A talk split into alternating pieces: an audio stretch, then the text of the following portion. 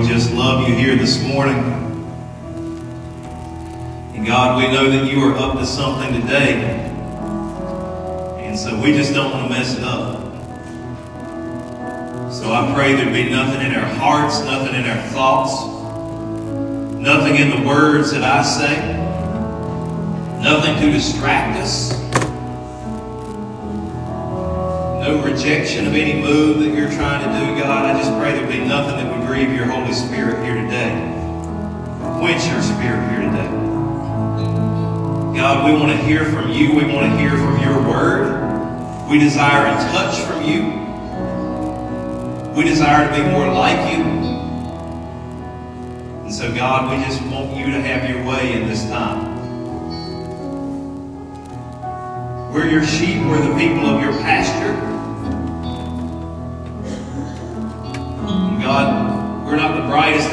Out there. We're not the, the brightest followers or disciples. We're not the best. But we're found worthy of Jesus. And so, God, I just pray you would continue to make us worthy. You would continue the good work that you've started in us, God. We believe that it won't come to completion until that day. You're going to carry it on until that day of Jesus Christ. And so, Lord, we love you today. We love your presence. We love your Holy Spirit. I know that even before this service started today, there were people praying for this service. They were praying for a move of God. They were praying that you would show up. And God, you honor your people. You inhabit the praise of your people, God, and you are doing that here this morning. And so, God, we just want to glorify you. We want to offer ourselves, our time, this service to you. Have your will and have your way with us. We thank you for Jesus as we head toward that season of the year where we celebrate the fact that He came to this earth. He loved us enough to step off of the throne in heaven, away from the praises of all the angels. He stepped down here to live in this dirt with us, to sweat, to get tired, to get hungry. He did all that for us, and then he laid himself down on a cross for us. Didn't despise the shame. He endured the cross. He endured the scourging. He was spat upon. He was mocked. He was beaten. He was ridiculed. He was blasphemed for us that we might have eternal life. So, God, I thank you for those of us this morning who have received that eternal life through our relationship with Jesus. And God, if there's somebody here today that does not know Jesus as their Savior, Lord, I pray that there's no way in this world they could leave this place, that they would be under such conviction they would just have to have today as the day that they come to know Jesus. Thank you for Jesus. We thank you for the cross. We thank you for that still empty tomb. We thank you for the Holy Spirit that lives within us and indwells us. We thank you for a heavenly home that we have when this life is over. A new heaven and a new earth. God, we thank you for all you've done and all you're going to continue to do. We love you. It's in Jesus' name we pray all these things. And Rushwood said together, Amen. Hey, just take a minute before we settle in here. You can be seated after you do this, but take a minute and just turn to your neighbor, give them a fist bump, shake their hand, hug their neck, whatever that needs to look like for you. Welcome them to church this morning. Tell them you're glad they're here. Fist bump. After that, you can be seated. Oh yeah. I gotta go. Be seated.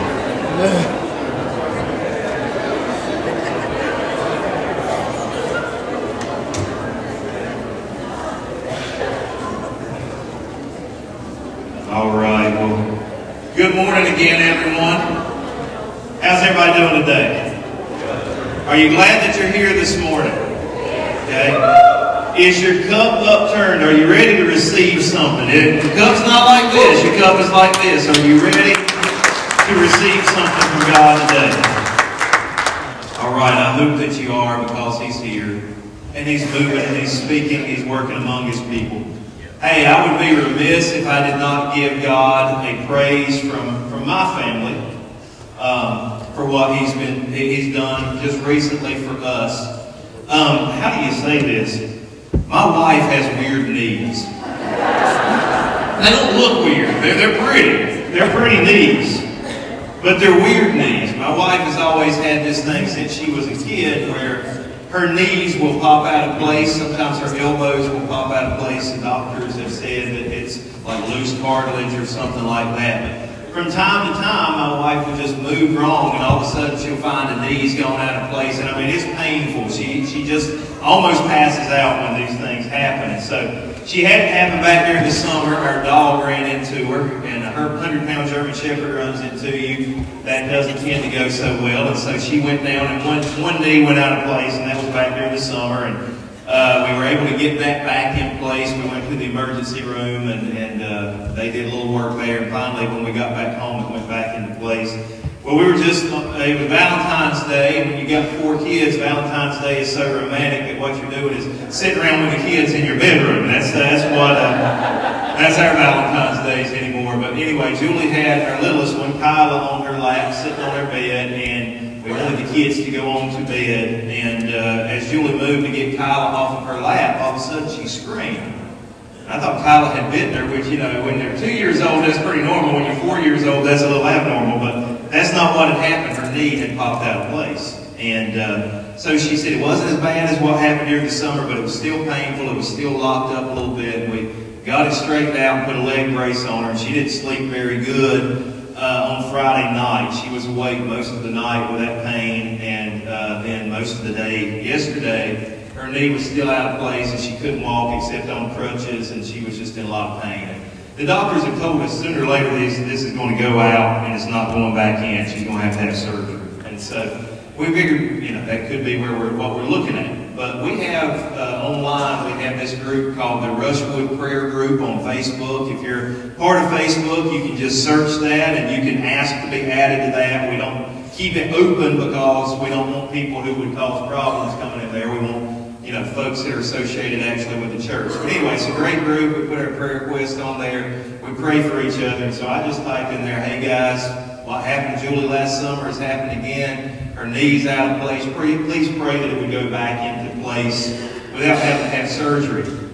And last time during the summer, what finally got it back into place was we actually went, we rode around, and she put her knee up on her foot up on the dash of our van, and it went back into place. And so I said, well, that, worked last time. Let's try that this time. So had everybody in the prayer group praying, and we did that. Um, put her knee up on the dash, foot up on the dash of the van, and rode around. And we'd ridden for a while, and nothing had really changed, and she was still in some pain and everything. And so uh, we stopped to get the kids some food on Burger, Burger Road, because you can't go anywhere else in Ashburn, right? You got to go to Burger Road. But uh, we were stopping in there, and as we went through the drive-through, as we were paying in the drive-through, Julie said, it just went back into place. It just popped back into place. So I just want to give God some praise that her leg, her knee went back into place without having surgery.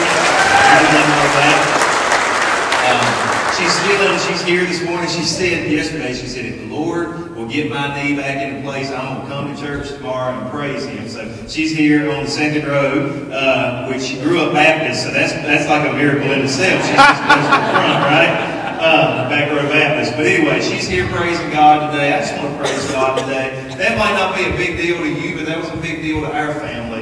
I think we would have hundreds of stories like that from this week of how God has blessed us and has kept us if we took time to do that. And so he's just worthy of praise this morning. Amen. It's he's worthy for us to praise his name today. I love him. I hope that you love the Lord this morning.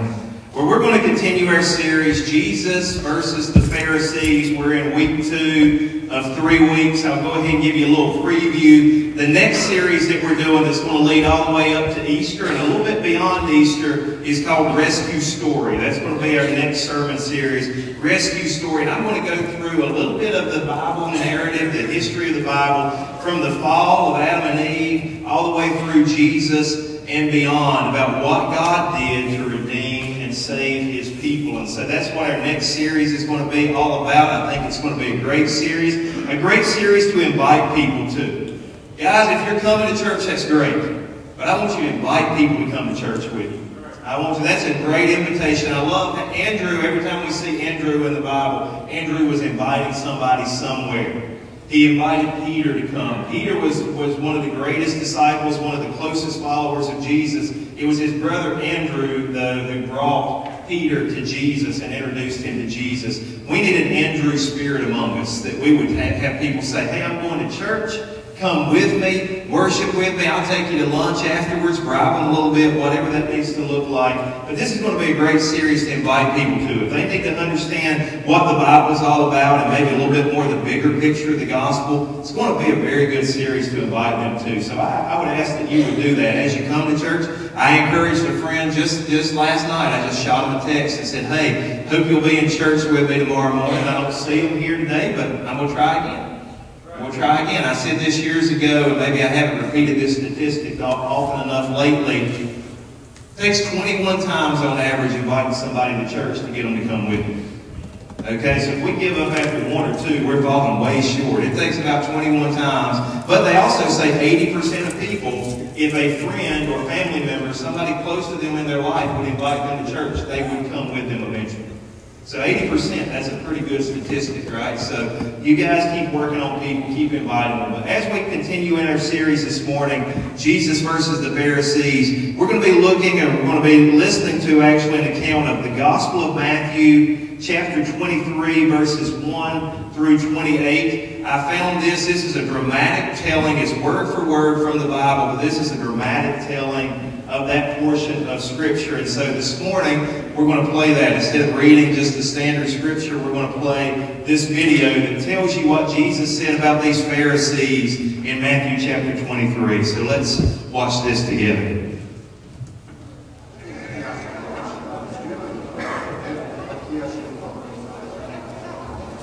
Woe to you, teachers of the law and Pharisees, you hypocrites! You shut the door of the kingdom of heaven in people's faces. You yourselves do not enter, nor will you let those enter who are trying to. Woe to you, teachers of the law and Pharisees, you hypocrites! You travel over land and sea to win a and when you have succeeded, you make them twice as much a child of hell as you are.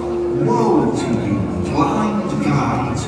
You say, if anyone swears by the temple, it means nothing. But anyone who swears by the gold of the temple is bound by that oath. You blind fools!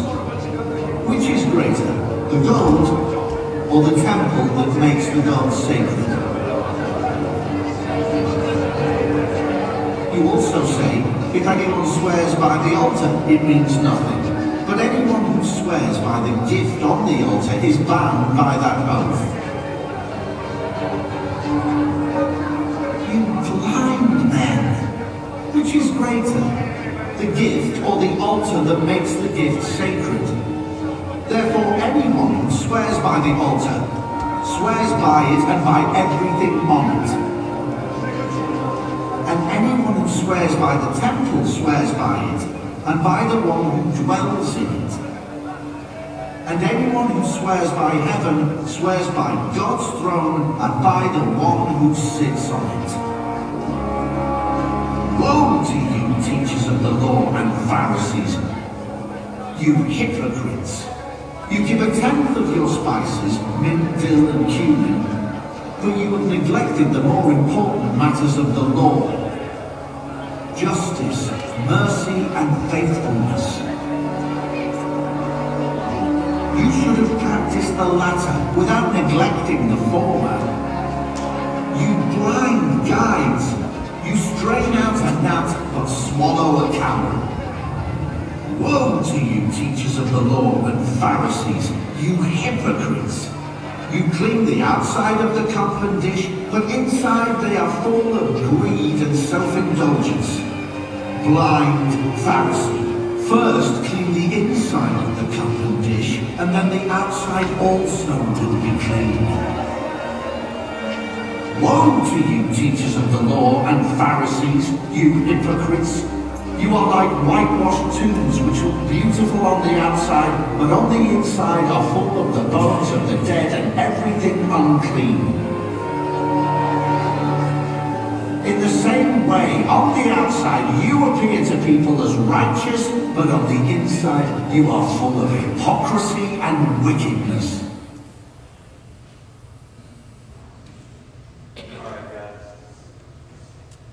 All right, guys, that is actually from the Lumo project. If you uh, if you have YouTube, which most people have access to that anymore, they've actually taken all the Gospels and they've done a dramatic representation like that of all the Gospels, put them in all sorts of different languages, and so that's a really cool tool if you're working through the Bible with your kids at home or whatever. If you're leading a small group, that might be a really useful tool for you. It's Lumo, L-U-M-O. But anyway, man, that's that's Jesus giving it to them right there. That's Jesus several times just telling these, these teachers of the law and Pharisees, look, here's what I think of you. Here, here's what God thinks of you and what you're doing. Um, this section of Scripture is called the Seven Woes. The Seven Woes. W-O-E-S. I know my young folks think the woe is like a dance move or something like that, but that's not what we're talking about today. Uh, the woe is something that causes sorrow and distress. And Jesus tells these Pharisees, I had a list of things that I could that should cause you guys. I have a list of things that should cause you guys sorrow and distress. You know, it's really easy for us to look at the Pharisees and say, man, I'm glad I'm not like them.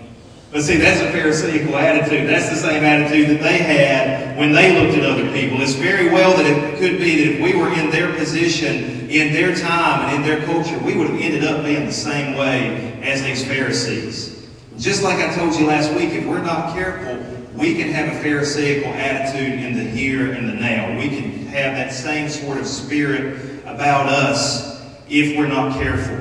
So these woes that Jesus calls out, these seven woes, today we're going to look at them. And I heard years ago when I was teaching, and I was an art teacher.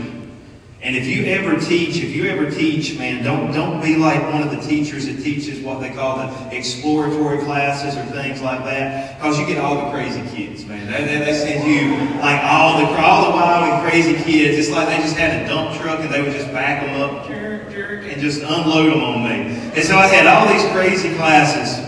And I would, you know, the other teachers, and then just to make matters worse, I was, my first year, I was on what we called the exploratory hall, where we had Spanish and art and all these classes nobody really cares about altogether. I cared about them, but not everybody else cared about them. Uh, and, but then my second year, they moved everybody out but me, and then they put math teachers and English teachers and all these people beside of me. So I had all the crazy classes, and they had their little classes there like this.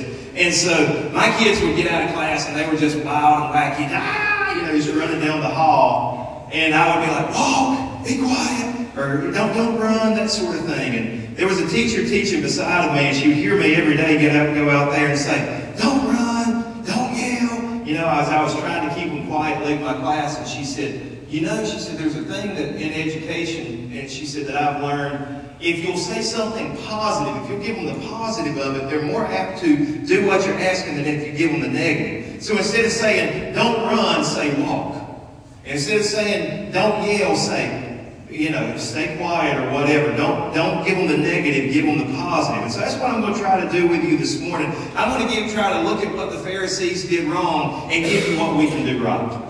I'm going to try to give you the positive of it. How can we look where it won't be a Pharisaical attitude, where we won't fall into the same things as these guys? I don't know if that made any sense. If that made, if it didn't make any sense, you're going to catch on as we go on. So just, uh, you know, just interpret what I'm saying here this morning. But Matthew chapter 23, verse 13. Matthew 23, verse 13, the very first part of what we heard in this representation. Jesus says, Woe to you, teachers of the law and Pharisees, you hypocrites! You shut the door of the kingdom of God in people's faces. You yourselves do not enter, nor will you let those enter who are trying to. You know, it'd be bad to miss heaven. But it would be really bad to miss heaven and to keep other people from entering into heaven along had a professor, he was an agnostic. I had a religion professor at UNCG who was agnostic, and he asked us, and it was a, a loaded question, but he said, Those of you who are Christian in this class, what is the goal of your faith? What is the goal of Christianity? And I, and I raised my hand. I said, Well, I can answer that. I said, The goal of Christianity is number one, to get to heaven, and number two, to take as many people as you can with you. That's the goal of Christianity. That's the goal of following Jesus. He didn't like that answer, but it's still true. Get to heaven, take as many people as you can with you. Well, the opposite would be go to hell and take people there with you. And Jesus says this is what the Pharisees are doing. The Pharisees are keeping themselves out of the kingdom of heaven, the kingdom of God, and they're keeping other people out of the kingdom of God. I'll show give you a story that I heard years ago that kind of, I think, encapsulates this, kind of illustrates this real well. I heard a guy who was a church planner. And if somebody's planting a church, a lot of times what they'll do before they launch their church, before they plant the new church, they'll go around to different churches, to different groups, and they'll kind of tell them the vision of the church and they'll try to get the folks to buy in, other folks to buy in with them, and maybe even financially support the church as it starts. And if they can't financially support the church, at least pray for the church as it starts. And the guy that I heard tell this story, his church actually actually ended up planting in Durham, North Carolina, and his church eventually became one of the top 10 fastest growing churches in the United States. But this was when he was planning, this was when he was just starting out. And so he was going to different churches, trying to get up support for his church. And he said he went to this little country church, and it, you know, it doesn't mean that I'm not telling you this story to say that all little country churches are like this. And it just happened to be a little country church. It could have been a big city church with the same attitude.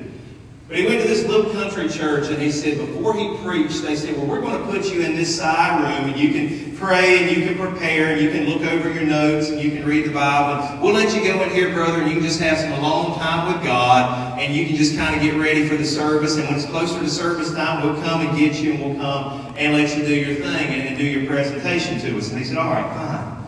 So he's in this little side room, and he says this little side room is right beside the sidewalk that leads, that, that, that is the entrance to the church, the sidewalk that leads to the front door of the church.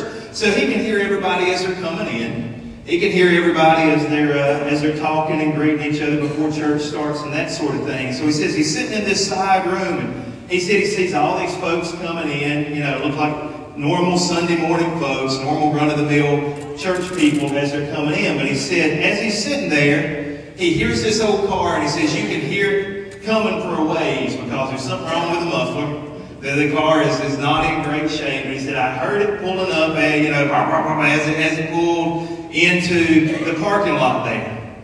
And he said, I watched out the window of this little room as the car parks. And he says, this lady and her daughter get out of the car. And he said, they just didn't look like they fit in with the rest of the crowd that was there that Sunday morning. So neither one of them were dressed in anything real nice at all. Looked like, you know, their, their clothes were a little bit worn. Looked like they weren't the nice, they weren't name brand clothes. Just, they were dressed kind of a little bit more poor than everybody else. They, they, they weren't dressed as nicely as everybody else. This lady and just her, her little girl.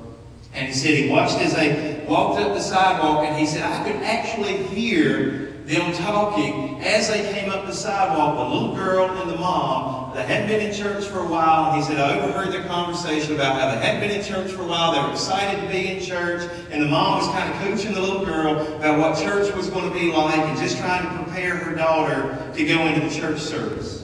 And he said, as they got part of the way past the room, he said, an usher came out down the sidewalk to greet them. And he said he stopped them and he asked what their name was.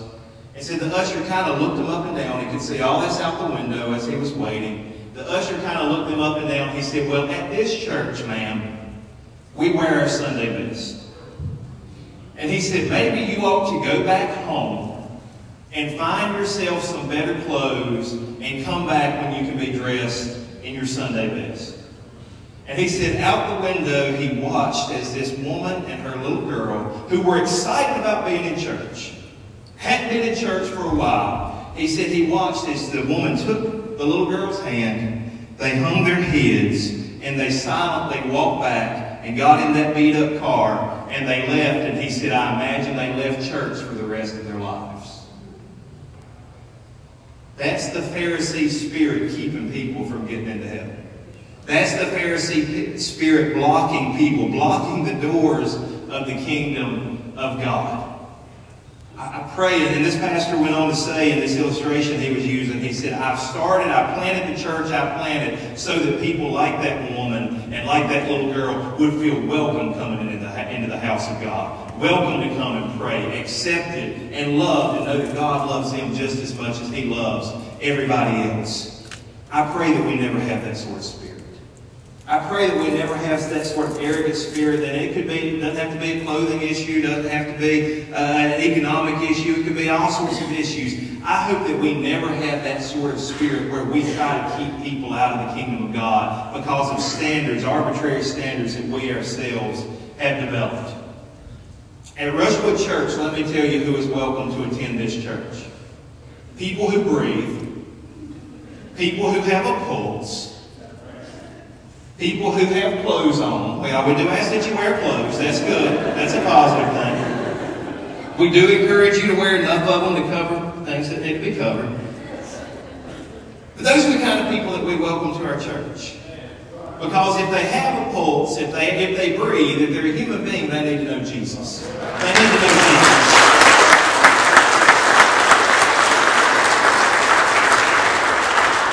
Now, if you're here to cause trouble, you're here to be a danger. You're here to sow discord. Now, those are the things we'll ask you to leave for.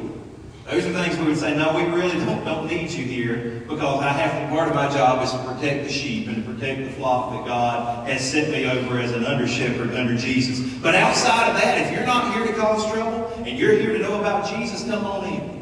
Come on in, get to know Him. I'm not asking you how you're dressed. I'm not asking you what your bank account looks like. I'm not asking you what kind of car you drive. Come on in and get to know Jesus. In fact, James, the brother of Jesus, says, Look, the ones that are poor among you, the ones that aren't something in this world, bring them into your church and give them the better seat. Give them the better seat.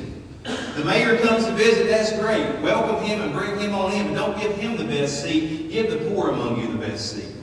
Anybody remember the show Duck Dynasty that was popular a few years ago?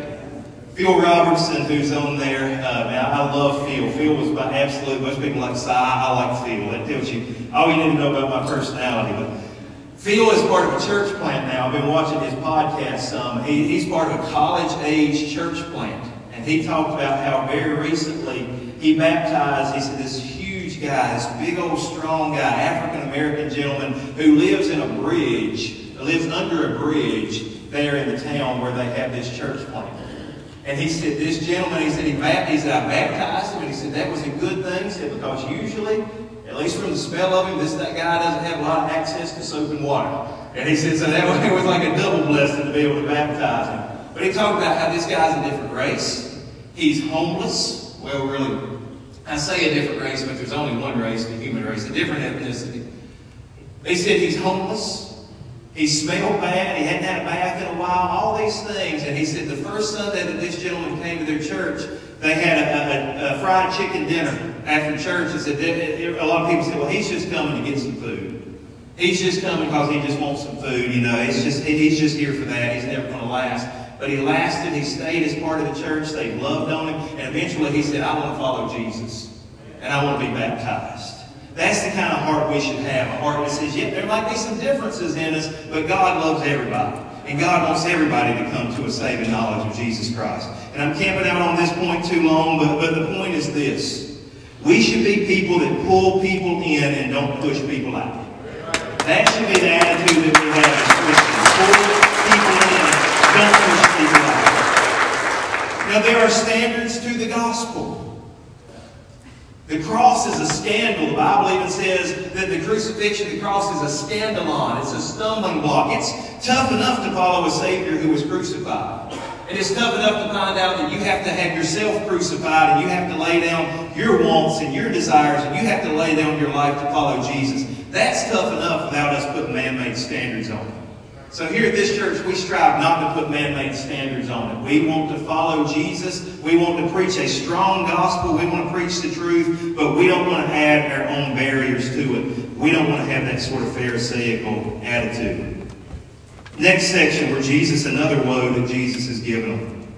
Matthew 23 and 15 says, Woe to you, teachers of the law and Pharisees, you hypocrites!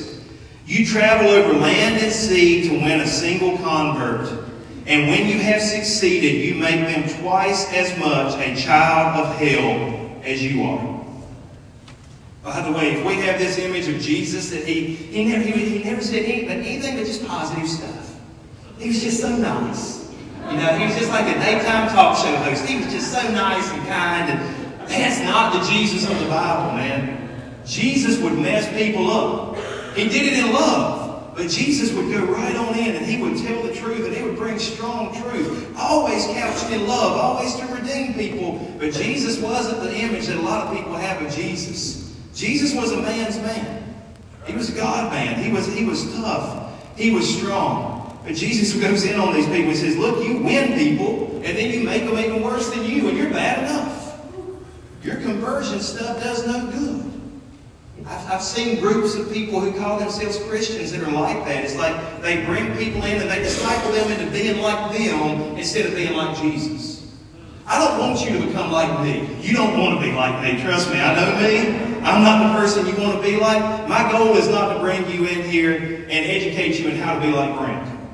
My goal is to educate you in how, how to be like Jesus, to disciple you into how to be like Jesus. So this is very simple. This is a very simple point. It won't be as long, but here's a question I'd like to ask you. If someone followed you, would they end up following Jesus because of the way you're following Jesus? Know, the Apostle Paul said, Follow me as I follow Christ. That was a pretty bold statement. Paul could say, Look, I want you to imitate me. I want you to be like me. Not because I'm great, but because I'm imitating Jesus. So if somebody imitates you, if they follow you, if they act like you. I knew years ago, I knew a youth pastor, and this guy always kept a pen in his pocket. He would have a pen tucked in the corner of his pocket. It was something every morning, and I even asked him, man, why do you always have a pen? He said, it's just something I do. Every morning I would get up, I would get up and I'll put a pen in my pocket in case I need a pen during that day to write with. All the guys in the youth group started putting a pen in their pocket because the youth pastor put a pen in his pocket. Okay? And there's nothing wrong with that. There's, there's nothing wrong with that. That's not sinful. That's not wrong. That's not anything else. But if somebody's going to imitate you to the fact they put what put in their pockets what you put in your pockets, if they're going to imitate you like that, is it going to help them end up following Jesus? Are you following him so close you can say, look, if you'll follow me, you'll be all right because I'm following him? That's a question we all need to ask ourselves. That's a question that we need to think through and examine. And if we're not following him to that degree, maybe we need to start. Maybe we need to start following after him so hard because the Bible never says make converts, it says make disciples. And then it continues on after it says about making disciples. It says when a disciple is fully formed, they'll be like their teacher. Well, Jesus is my teacher, so when I'm fully formed, I expect to be like him. Less like me and more like him. I need to decrease and he needs to increase. Are you, are you getting what I'm saying this morning? All right? Here's the rule. Make disciples that look more like Jesus and less like you. More like Jesus and less like you. Because God has, God has given us all different personalities, different traits, different thoughts, different aspirations. We don't all need to be cookie cutter Christians. We need to be different people with different personalities, different ways of life. But in the end, we're all aiming toward Jesus. We're all more and more like Him every day. If we'll do that, we won't have the Pharisee spirit in that area, and we'll be more like Jesus. Next section's a little bit longer. Jesus is continuing, and there's kind of several things put together here.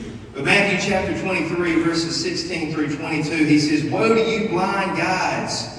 You say if anyone swears by the temple, it means nothing, but anyone who swears by the gold of the temple is bound by that oath. You blind fools, which is greater, the gold or the temple that makes the gold sacred?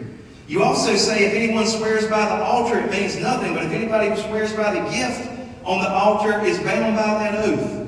You blind men, which is greater, the gift or the altar that makes the gift sacred? Therefore, anyone who swears by the altar swears by it and everything on it. And if anyone who swears by the temple swears by it and the one who dwells in it. And anyone who swears by heaven swears by God's throne and the one who sits on it. Okay, this is a, can be kind of a confusing section of Scripture. There's a lot packed into there. There's a lot that we have kind of no cultural background for that's going on right here. But let me just bottom line it for you. The Pharisees were caught up on outward appearances. They were caught up on the outward things. They were caught up on the symbolic things. They, we talked about this a couple of weeks ago. They'd rather have the box than what was in the box. They would rather have the package that came in than what was inside the package. They were more worried about the image than the reality behind the image. I'll give you another example. Several years ago, we did a, a whole marketing thing at our church, and it was very good for our church. Brought a lot of people in, helped us reach a lot of people with the gospel message. But we did this kind of whole marketing redo thing. We, we simplified the name of the church a little bit so people could remember that better, and we, we, we came up with, with church colors and all this sort of thing. And nothing wrong with that. It was, it was positive thing. It was us having using wisdom to reach people for the Lord. But one of the things we did, we found out is we had asked some people who came to church, and we, we had people who came to church, and we asked them questions about the church, people who had never been here before. And one of the things they said was the most confusing was that we had our church sign in front of our old building. And so they'd never been here before, and you think where the sign is, that's where the entrance is. But that wasn't the entrance. Our sign, our church sign, was in front of our old building, what is now our youth building. And as we did that research, we figured out when people are new here, they're getting confused about where to actually go. Well, our problem was we couldn't move the sign because if you notice, our parking lot goes all the way out to the road here. There was no place to move the sign and put it over here. We couldn't put it in the middle of the parking lot. We didn't think that would look good. So we were trying to figure out what can we do to get our church sign in the right place so people on Sunday morning know where to go and, and it makes them more comfortable as they enter this building. And so we decided the only place to put our church name, the only place we could put our church sign was actually on the side of the building, which is facing the road. But the problem was we had a white cross that had been there when the building was built. And we discussed it. And we said, what do we do? We're going to have to move that. It won't look right if we put it with, with our logo and our name and all that. Where are we going to put that? So we finally decided, we said, you know, do we just take it down? Do we move it? What do we do? And so we decided what we'll do is we'll put the white cross over the, the entranceway, over the doors of the church. And that will kind of signify as everybody comes in that the cross is over everything we do. Now, we could have done a different thing than that. We could have just said, we're not going to put it back up. But we said, that's what we're going to do. And then we'll put our church name on the side of the building. Well, as soon as we did that, it wasn't long after we made that change, put our church name over here, it started going around Asheboro that Rushwood has taken down all their crosses. all the crosses in their church. Now, keep in mind, our logo has a cross in it. Right there in the R, there's a cross. But anyway, not, not, that, not that I'm bitter, not that, you know. And that was not even the best part of it. The best part of it was they're taking down all their crosses because they want Muslims who might attend Rushwood to feel more more able to attend Rushwood and not offend them with Christianity. I'm not kidding you. That's what was said all around this town. And look, man, stuff will get all around this town in a heartbeat. I don't know if you guys know that or not. But it was said oh, all over. Rushwood's taking down all their... We got crosses in our lights, for goodness sakes. We got... Anyway. Anyway. So we, we, we took it all down. But what was amazing to me, those people who, and one of the guys who was spreading the rumor, he was a pastor, and he's, he's not pastor anymore, so don't go talk to anybody about it. It's not the person you're thinking of, it's somebody different.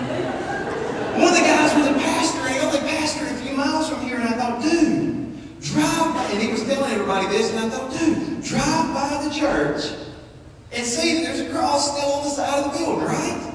Not that I'm bitter, not that I'm bitter. But anyway, my point in all that was they were so caught up on the symbol. And I'm proud of the cross. I am not ashamed of the cross.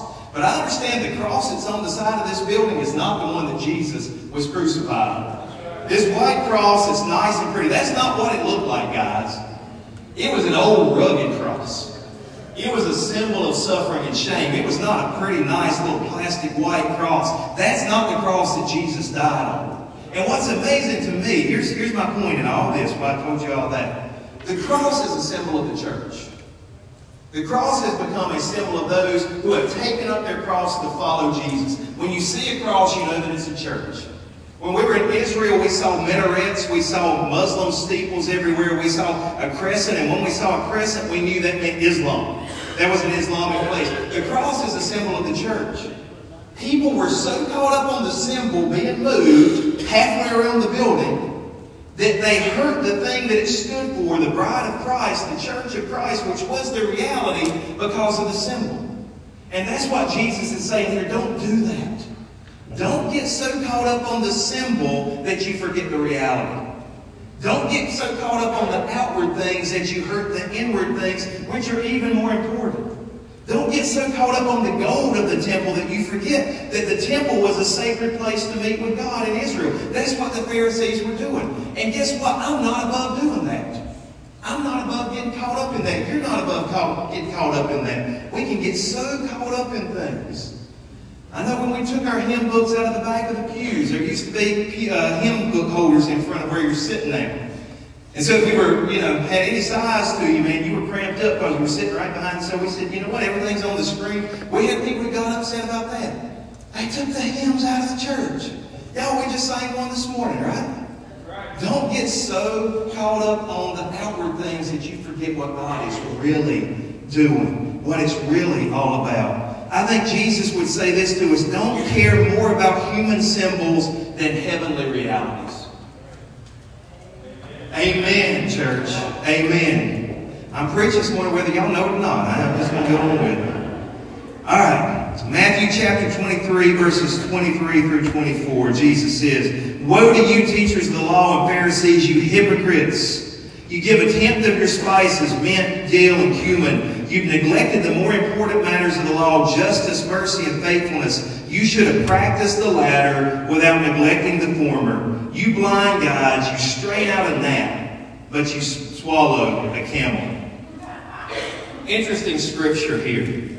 It's the one place in the New Testament, that's kind of why I talked about tithing a little bit this morning. It's the one place in the New Testament that you'll find where Jesus approves of the tithe.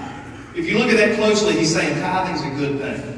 You ought to tithe. And again, I've told you this morning, tithing is not a matter of heaven or hell. I don't think you're going to hell if you don't tithe. That's, I'm not saying that to you this morning. Now, if you know and love Jesus, I think you're going to be generous with your money. And I think you're going to be generous for his church. I just think I've always, that's been, a, as I said, a spiritual discipline that I've had built into my life, my wife's life, for, for our whole marriage and beyond. I, I believe that that's a good spiritual discipline. But I'm not saying it's a matter of salvation or anything like that. But Jesus says, you know what? It's a good thing. It's a good thing to tithe. That's, that's not a bad thing. But here's your problem, Pharisees. You're taking your kitchen spices.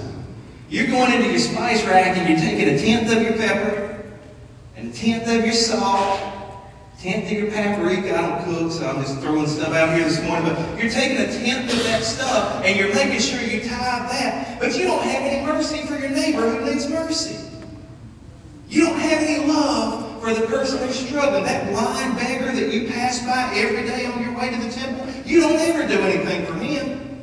You're carrying around these bags full of spices to make sure you get that right, and you don't even care that he's starving. Jesus says, man, y'all messed up. Those are the weightier matters of the law. Hey, go ahead and tithe. That's good. Go ahead and be fastidious about keeping the law. That's not, that's not bad. But don't forget to love your neighbor. That's what's more important. What are the two biggest parts of the law? Love God and then love your neighbor. If you don't do those two big things, nothing else you do is going to make up for it. Jesus is saying, don't forget that. I'm going to boil it down for you because we're kind of up against our time this morning. But I think what Jesus would say here is put people before ritual. Put people before ritual.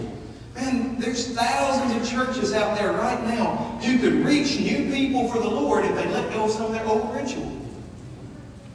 They would. They're struggling. They're, they, they can't hardly make it. But they, they hold on to their ritual so tight, and people are saying, we don't care about your ritual. We want to know, do you love us? And is there God in heaven that loves us? I mean, that's the gospel. People don't care what color your carpet is, and if you have drums on the stage or if you have a guitar, they don't care. They just want to know, does somebody love them? Is there a God in heaven that loves them? That's the, that's the key thing that we overlook so many times. Jesus says, don't forget people. Remember to love people. Last part here. Matthew 23, 25 through 28. Woe to you, teachers of the law and Pharisees, you hypocrites! You clean the outside of the cup and wash the inside, but you are full, eh, but the inside is full of greed and self-indulgence. Blind Pharisee, First clean the inside of the cup and dish, and then the outside also will be clean. Woe to you, teachers of the law and Pharisees, you hypocrites! You're like whitewashed tombs which look beautiful on the outside, but on the inside you're full of the bones of the dead and everything unclean. In the same way, on the outside you appear to people as righteous, but on the inside you are full of hypocrisy and wickedness. Church, the number one complaint against the church when they poll people who aren't in church, why aren't you part of church? They say, because it's full of hypocrites. It's full of hypocrites. Now, some of that's just an excuse. I've said before, people say, well, I don't go to church because there's so many hypocrites there. And I say, but you still go to Walmart and there's hypocrites there too, right? Everywhere you go, there's hypocrites, okay? And it's true. There are hypocrites in the church as well. So some of that's a little bit of an excuse, but there's some reality behind some of that. When we say one thing, I talked about it last week, but it can be reiterated here. When we say one thing, we need to do what we say. Don't go and do something else. Live the life you say that you live. Live the life that you say that you live. And I'm, guys, it's tough. I'm not saying that's easy. Okay? God sets a high standard. People talk about, well, when Jesus came, he overthrew the law, and the law of the Old Testament doesn't have anything to do with us anymore, and Jesus just made it real simple. That's not exactly true. In one way he did, but in another way he didn't, because every time you find Jesus interacting with the law, he raises the bar. The Old Testament says, do not commit adultery. Jesus says, don't even look on a woman with lust. That's raising the bar. The Old Testament says, remember the Sabbath day to keep it holy. From what I understand about what Jesus taught, every day is holy. You don't just keep Sunday holy or Saturday holy, you keep everything holy. Jesus raises the bar time and time again. He doesn't make it easier on us, He makes it tougher in one sense. I want to end this way today, guys. Let me wrap it up this way. We all have the tendency to be Pharisees. We all have the tendency to be hypocrites. We all have the tendency to have a high standard instead of, instead of low living with our life. We all have the, the tendency to do that. It's very easy for us to do that. Here's the good thing. Here's the good news. The gospel is not that there's a new standard out there that you can live up to. The gospel is there's a standard out there you can't live up to, but there's one who did live up to it. His name was Jesus. The only one who never had a Pharisee spirit, the only one who never had a hypocritical spirit, came and lived a perfect life, laid it down on the cross for me and you. And if you'll repent of your sins and if you will invite him in, he'll come and live his life through you, and then you'll be able to rise above hypocrisy. Then you'll be able to keep the standard. Then you'll be able to do what's right. Then you'll be able to live as God has asked you to live. Through Him and through the Holy Spirit's power, not through your own. You're never going to be able to do it on your own. The old song says, The arm of flesh will fail you. You dare not trust your own. You're not strong enough. But Jesus is. So if you'll get yourself out of the way, if you'll invite Him in, He'll come into your life. He'll live through you. You can live out of His power. And then you can rise above hypocrisy. Then you can be the sort of Christian that God will be proud to say, Yeah, that's my son. That's my daughter. Look how they love me. Look how they love other people. The power of Jesus Christ in us. And so this last song this morning is really to remind us about that. It's really to remind us it's only Jesus. He's the only one that can do it for us. We can't do it for ourselves. We just submit to Him. We rest in His power. We rest in His love. We rest in who He is. Guys, the front is open as always. If you need to come and pray during this song, we, we call this a declaration song. It's not one we've sung here before, but it's a song that declares that Jesus is the only one. So maybe you need to just kind of stand up on your toes a little bit more and just kind of throw your shoulders back and sing this a little better this morning than you normally would and just declare that's who Jesus is. Maybe you need to come and pray and you need to come and seek Him during this time. I don't know what this needs to look like. Let's let the Holy Spirit lead on this last song this morning, but we're going to declare that Jesus is the only one.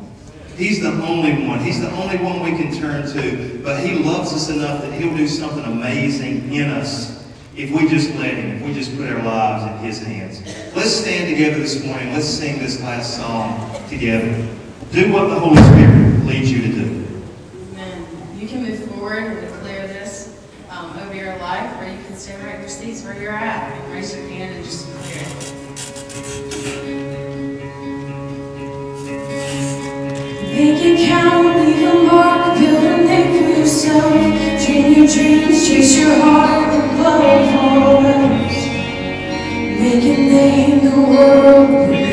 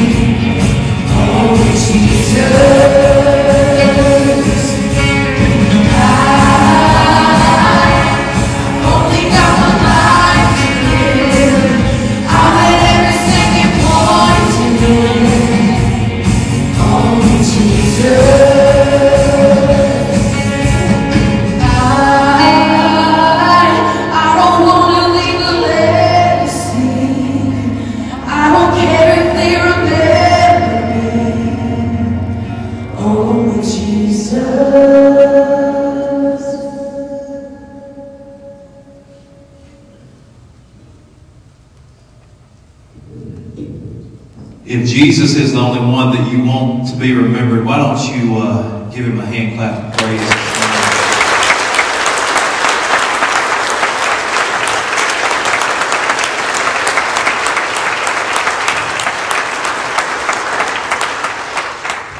Julia, pray over us before we're dismissed this morning.